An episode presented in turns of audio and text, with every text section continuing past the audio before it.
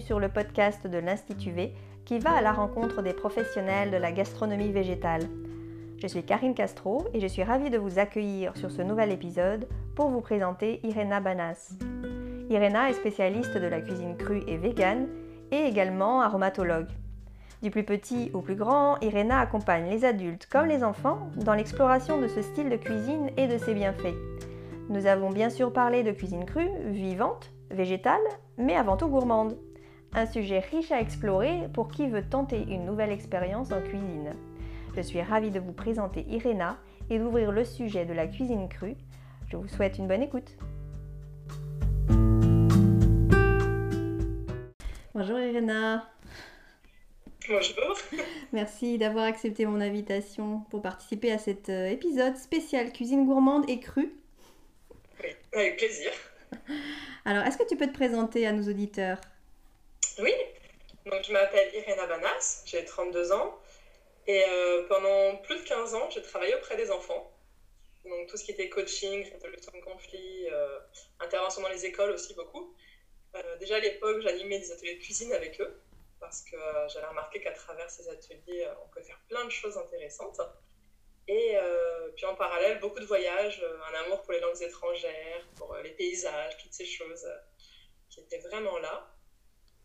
Et de plus en plus, en fait, je m'oriente vers la cuisine parce que j'adorais recevoir. Pour moi, voilà, organiser des soirées et pouvoir mm. cuisiner toute la journée avant, c'était un vrai bonheur.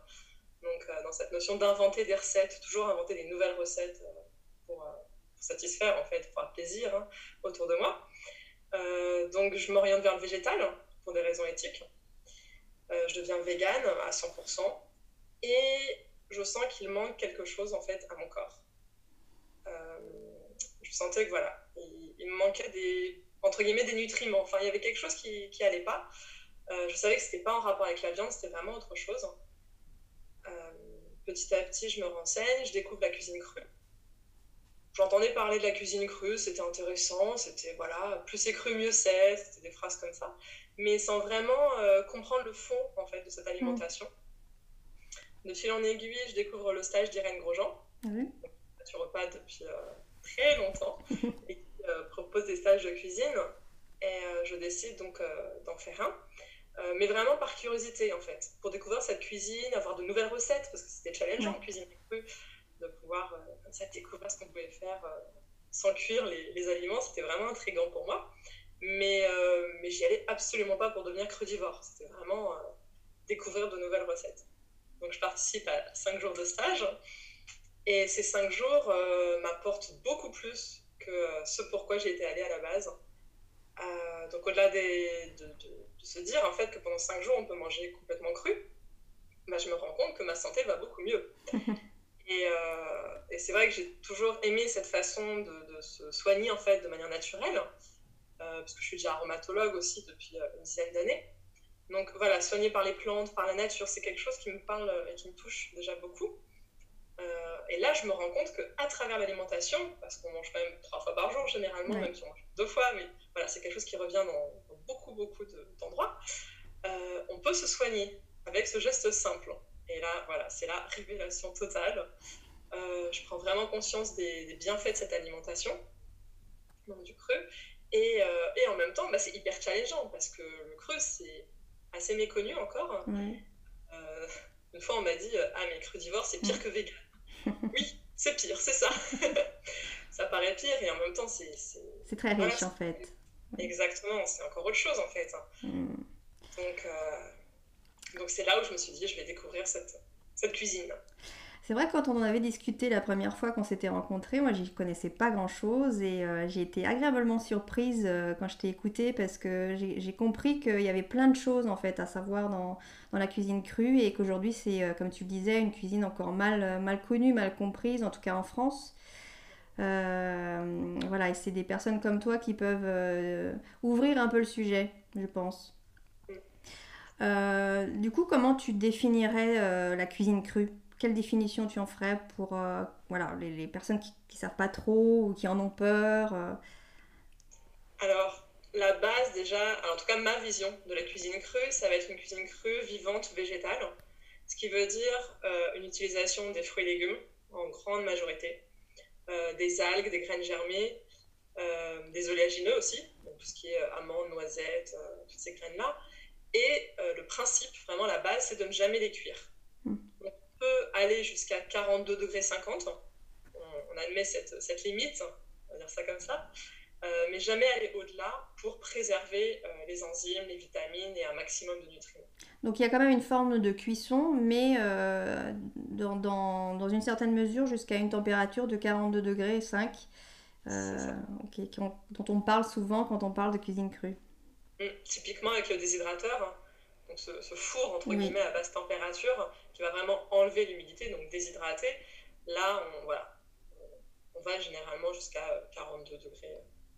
Donc ça demande quand même que les gens investissent dans, ce, dans cet appareil pour, euh, euh, pour euh, faire ce type de cuisson.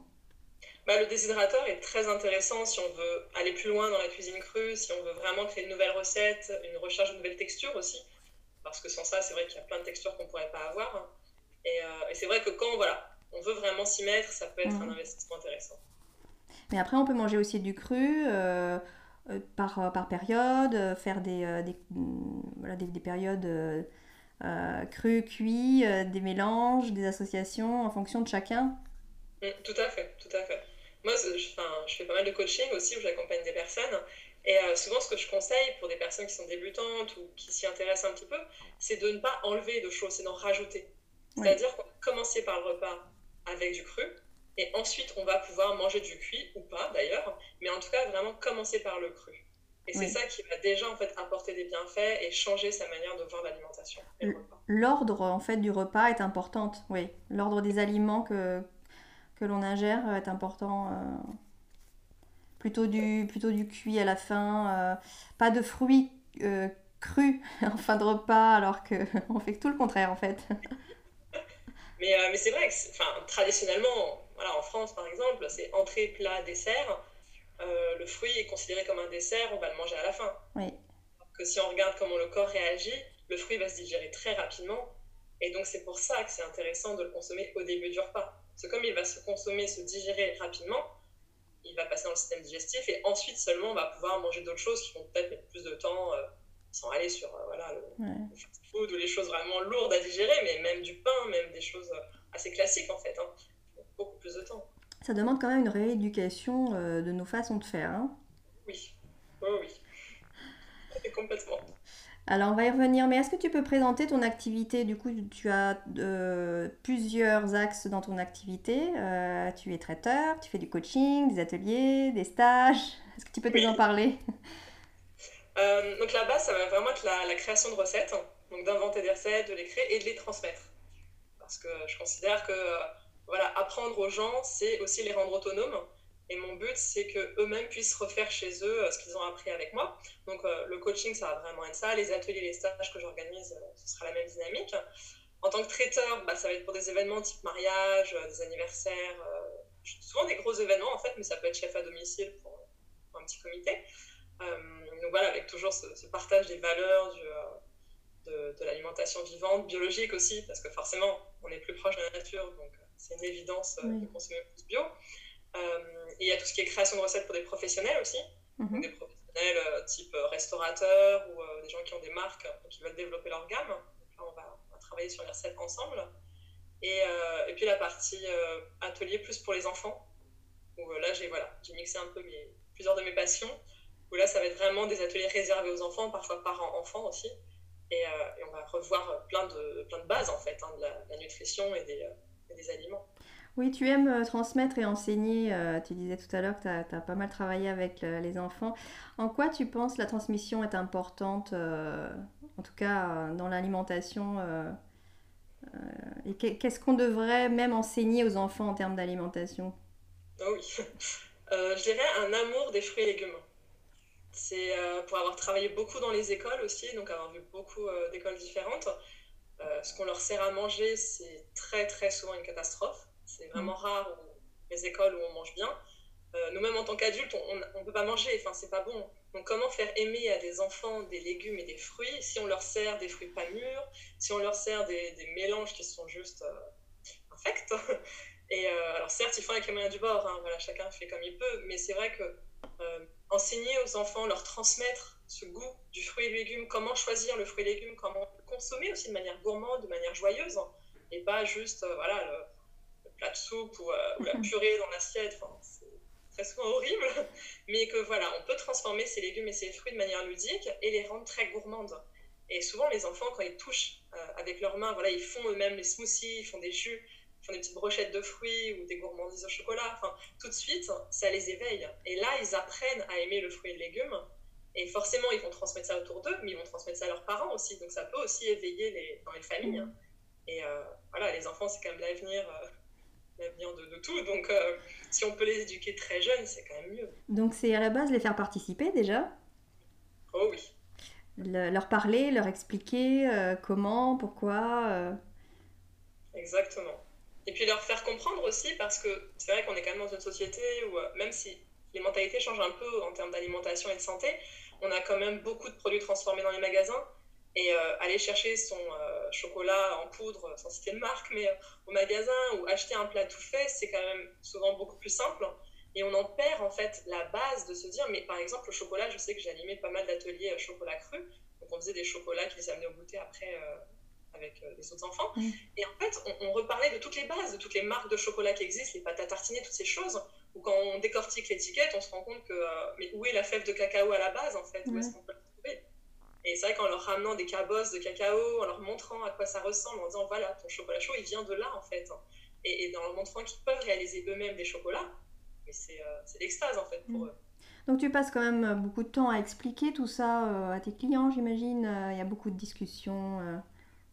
Comment ils, le ressentent, comment ils le ressentent ça euh, Quelles sont les questions qu'ils te posent le plus souvent euh, La question qui revient très souvent, c'est est-ce qu'on va pas avoir faim avec ce type d'alimentation? Il y a beaucoup cette peur de, manquer en fait. Hein, de... Si on mange que des fruits et légumes, euh, on va forcément avoir faim de table. On se rend compte que non, pas du tout. Euh, souvent il y a un amalgame qui est fait entre le fait d'avoir faim et la sensation aussi, l'envie de manger. Et c'est pas la même chose. Donc c'est vrai que quand on apprend à écouter davantage son corps, parce que je suis beaucoup dans ça aussi, hein, d'apprendre à écouter ses sensations, ses envies, euh, de, ressentir vraiment ce, mm. la vérité en fait hein, de ce qui se passe dans notre corps.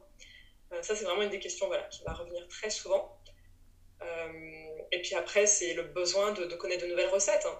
parce que spontanément, quand on pense cru, on va penser la salade de tomates, les carottes râpées, à la limite des salades de fruits. Mais c'est vrai que, voilà, dit comme ça, c'est rarement très, très sexy, très gourmand. Et, euh, et, les gens ont peur de se lasser, de se lasser de manger des fruits et légumes, de se lasser de plus avoir de diversité, alors qu'au contraire, on a beaucoup plus de diversité avec une alimentation euh, végétale et vivante qu'on pourrait avoir avec quelque chose de plus, euh, classique, plus traditionnel. Mm-hmm. J'aime bien prendre l'exemple du lait, par exemple. le lait en classique, ça va être bah, du lait de vache éventuellement du lait d'un autre animal, mais voilà, vache. En végétal, en vivant, on va avoir du lait de chanvre, du lait de noix, du lait de noisette, du lait d'amande, euh, du lait de cajou.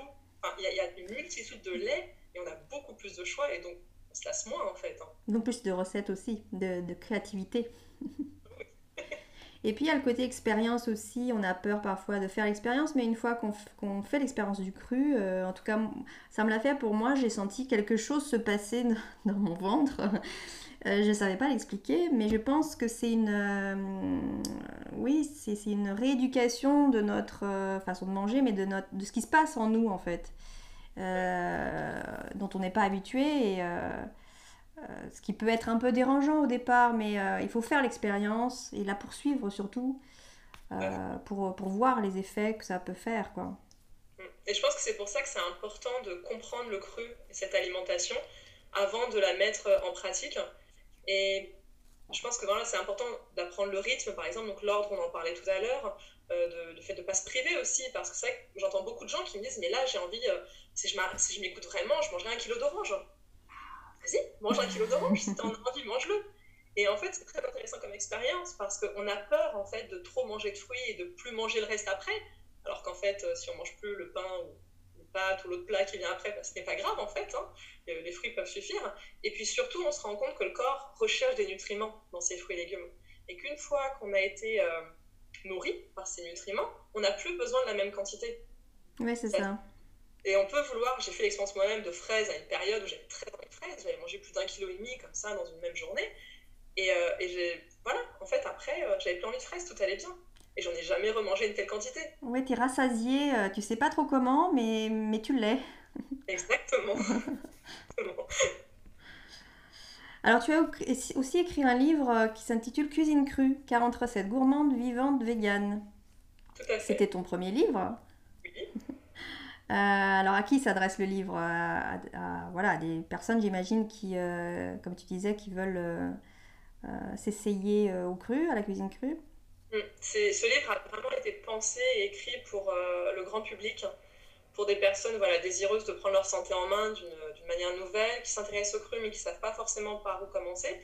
Et euh, il y a vraiment peu d'ingrédients à chaque fois dans les recettes. Les recettes sont très simples, très courtes. C'était une volonté euh, de ma part depuis le début. Parce que euh, s'il y a trop d'ingrédients nouveaux, s'il y a trop de choses un peu étranges, entre guillemets, on s'y perd et en fait, on ne fait plus les recettes. Alors que mon but, c'était voilà, dire vous avez le livre entre vos mains, maintenant faites les recettes, mmh. jouez avec les recettes, trouver d'autres ingrédients peut-être. C'est pour ça qu'il y a souvent des alternatives hein, que je propose dans le livre.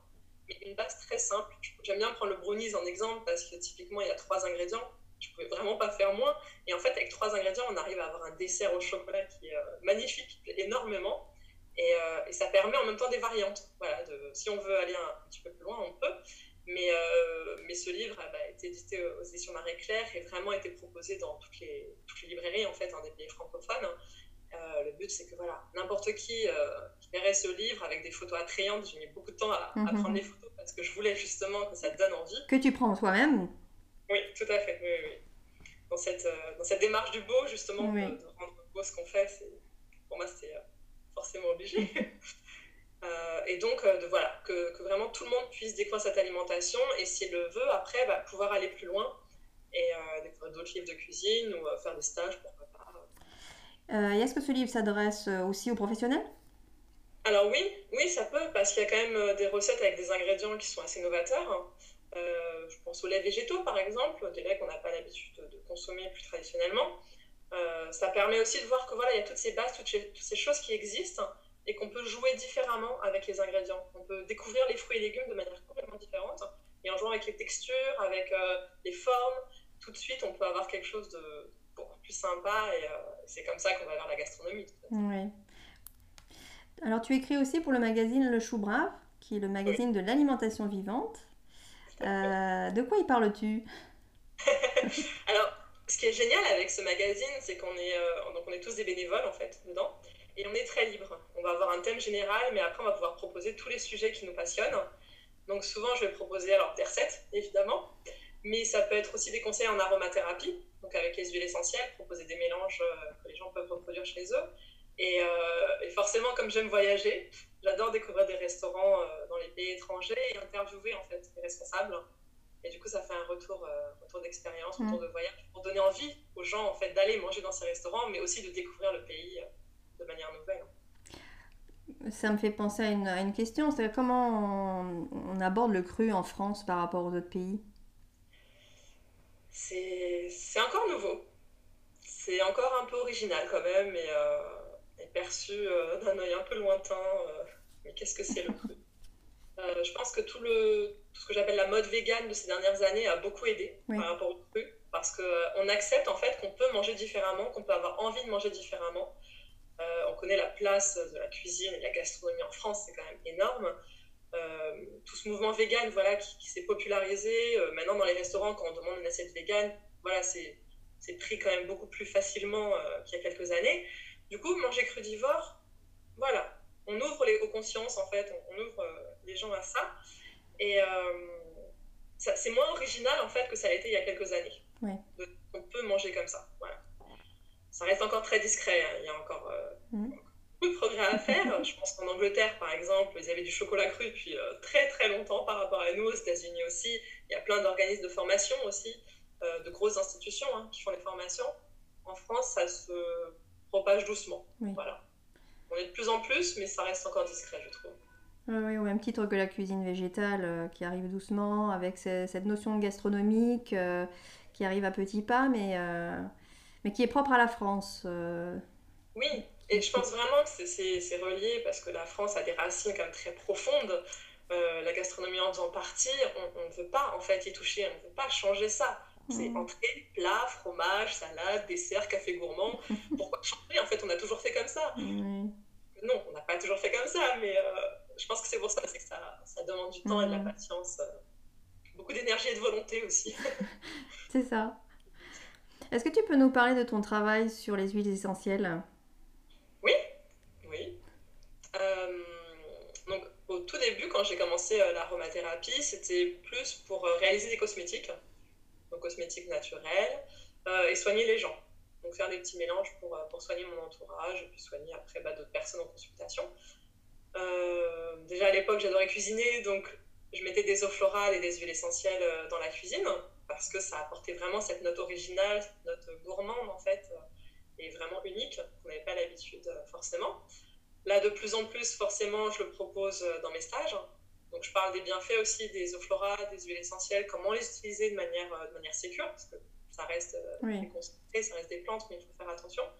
Et, euh, et c'est vrai que tout de suite, en fait, apporter cette dimension santé, c'est vraiment rendre la santé gourmande.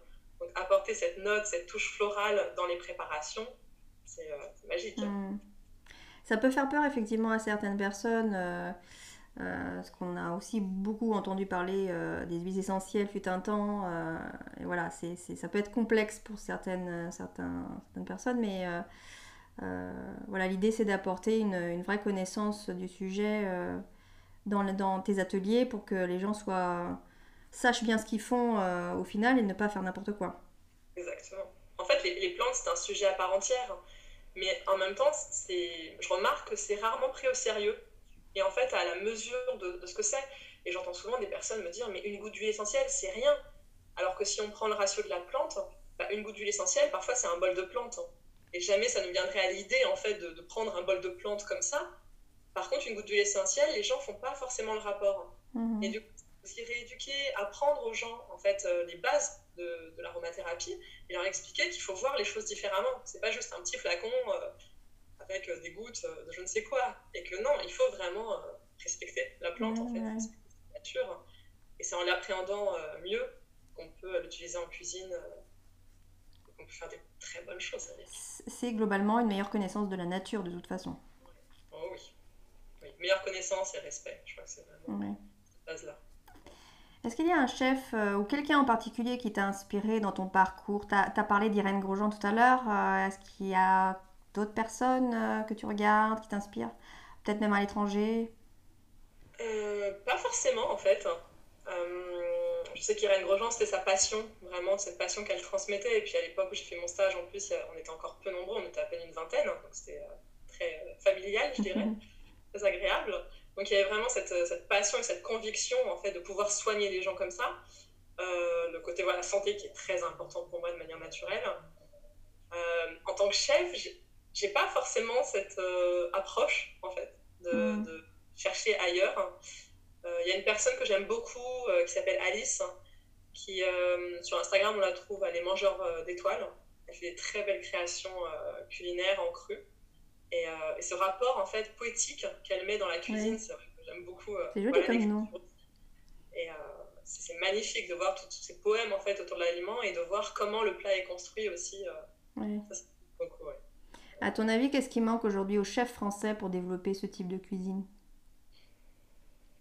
Je pense que la première chose, c'est une ouverture d'esprit. Il faut en avoir envie, en fait. Il faut avoir envie de découvrir autre chose. Et, euh, peut-être de le voir plus comme euh, une nouvelle manière de cuisiner. C'est-à-dire que on va être euh, en France, on a la gastronomie française, mais on aime parfois manger italien, ou découvrir la cuisine japonaise, ou d'autres cuisines. Et bien là, c'est une autre cuisine, en fait, le cru. Et peut-être que l'appréhender comme ça aussi, ça pourrait permettre de plus s'ouvrir à ce type d'alimentation. Je pense que voilà, c'est la base. Après, des formations. Parce que pareil, voilà, il y a des chefs qui, qui, sont curieux de nature, qui sont très doués, qui vont avoir cette curiosité de, créer vraiment juste avec du cru. Mais il y a, je pense, beaucoup d'appréhension et, de, de, méconnaissance, en fait, hein, sur tout ce qu'on peut faire avec euh, le végétal sans cuisson se former finalement c'est pour eux un gain de temps déjà. Euh, c'est aller chercher la connaissance là où elle est euh, sans trop s'éparpiller parce que de l'information on en trouve, mais euh, faire appel à des personnes comme toi, experts sur le sujet, ça, ça les aide en fait à gagner du temps et en connaissance. Mais oui, parce que je leur apporte des bases en fait par rapport à cette cuisine crue en leur proposant plein de choses. Et eux, avec leur créativité de chef, ils peuvent aller plus loin et après s'approprier en fait cette façon de cuisiner. Et là, c'est là où je trouve ça génial en fait parce que chacun s'entraide et, euh, et, puis la créativité, la créativité n'a pas de limite. Donc euh, Tu as des retours après sur, euh, j'imagine, sur ce que font tes clients. Qu'est-ce, oui. Que qu'est-ce que tu as comme retour? Alors souvent j'ai, un peu d'appréhension au départ en fait. C'est très drôle parce que c'est souvent comme ça que ça se passe. Euh, il y a vraiment ce questionnement, mais euh, est-ce que vous êtes sûr? Est-ce que ça va vraiment plaire? Est-ce que c'est bon? C'est pas trop risqué? Donc je leur propose des alternatives parfois quand ils veulent pas aller euh, trop loin, trop vite, on va dire. Mais, mais souvent ils me rappellent après pour me dire mais en fait c'était génial, tout le monde a adoré, c'était original, ils n'ont pas, ils ont pas su ce que c'était et en fait juste c'était bon. Mm. Et comme c'était bon, ils étaient heureux les gens, sans se poser forcément de questions de ah mais en fait c'était cru. Non, juste c'était bon. Le goût. Exactement. Le goût avant tout la base. Exactement.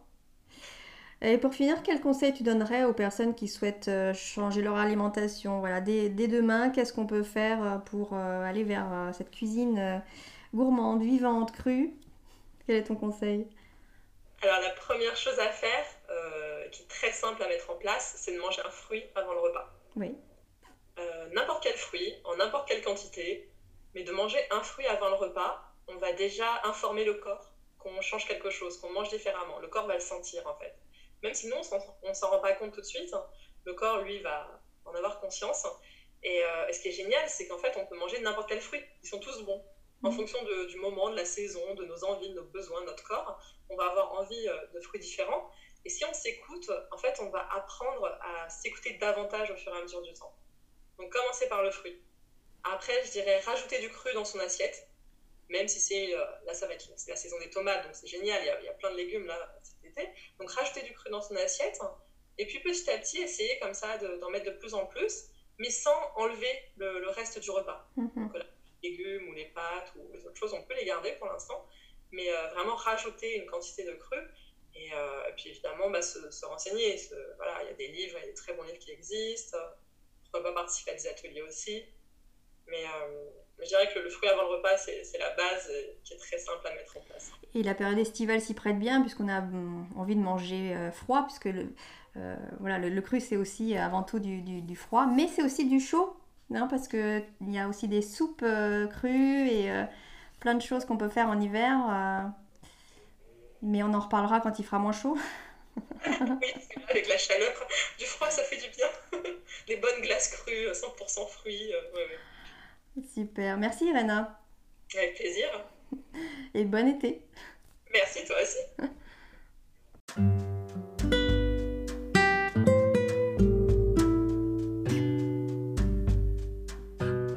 Voilà, j'espère que l'épisode vous a plu. Un grand merci à tous pour votre écoute. Je vous invite à aller visiter le site web d'Irena pour y découvrir son univers. Vous trouverez le lien en référence dans la description du podcast. N'hésitez pas à suivre Irena sur les réseaux sociaux, sur le compte Irena Banas Raw Food Chef, et à suivre également l'Institut V en partageant vos commentaires ou vos questions. Je serai ravie de vous répondre. Merci encore pour votre présence et je vous dis à bientôt pour le prochain épisode.